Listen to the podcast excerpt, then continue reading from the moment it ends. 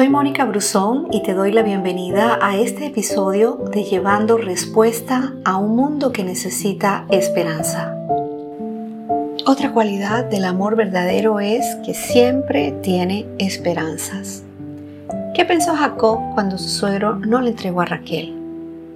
No me la han entregado, pero algún día me la van a entregar. Eso es esperanza. Lo que no ha llegado, algún día llegará. Algún día vas a estar en la otra fila, a esa fila donde en algún momento te dijeron que no ibas a poder pasar. Algún día vas a tener tu propio negocio.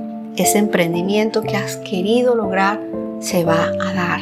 Algún día vas a poder visitar el país de tus sueños. Algún día vas a tener lo que tenías antes y te fue quitado, porque Dios restituye.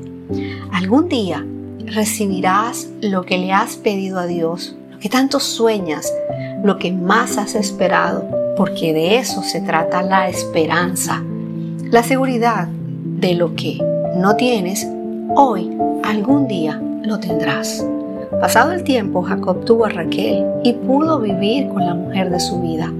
Jacob supo esperar. En Jacob hubo una transformación y un cambio aquel hombre que en algún día arrebató la primogenitura de su hermano por no querer esperar su momento, en este tiempo él pudo esperar. Y la clave para recibir es esperar.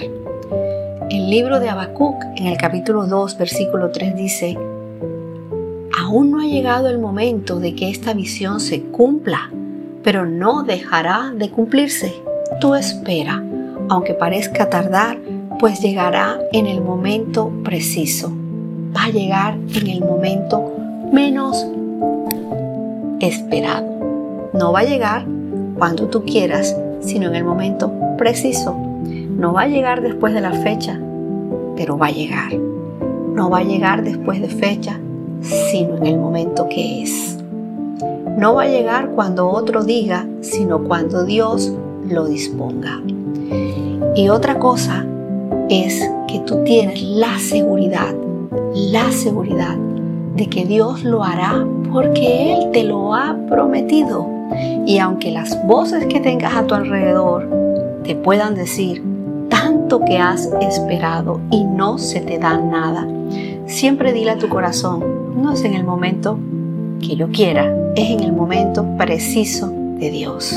Porque eso se trata la fe siempre tiene esperanzas. Gracias por escucharme. No olvides compartir este audio.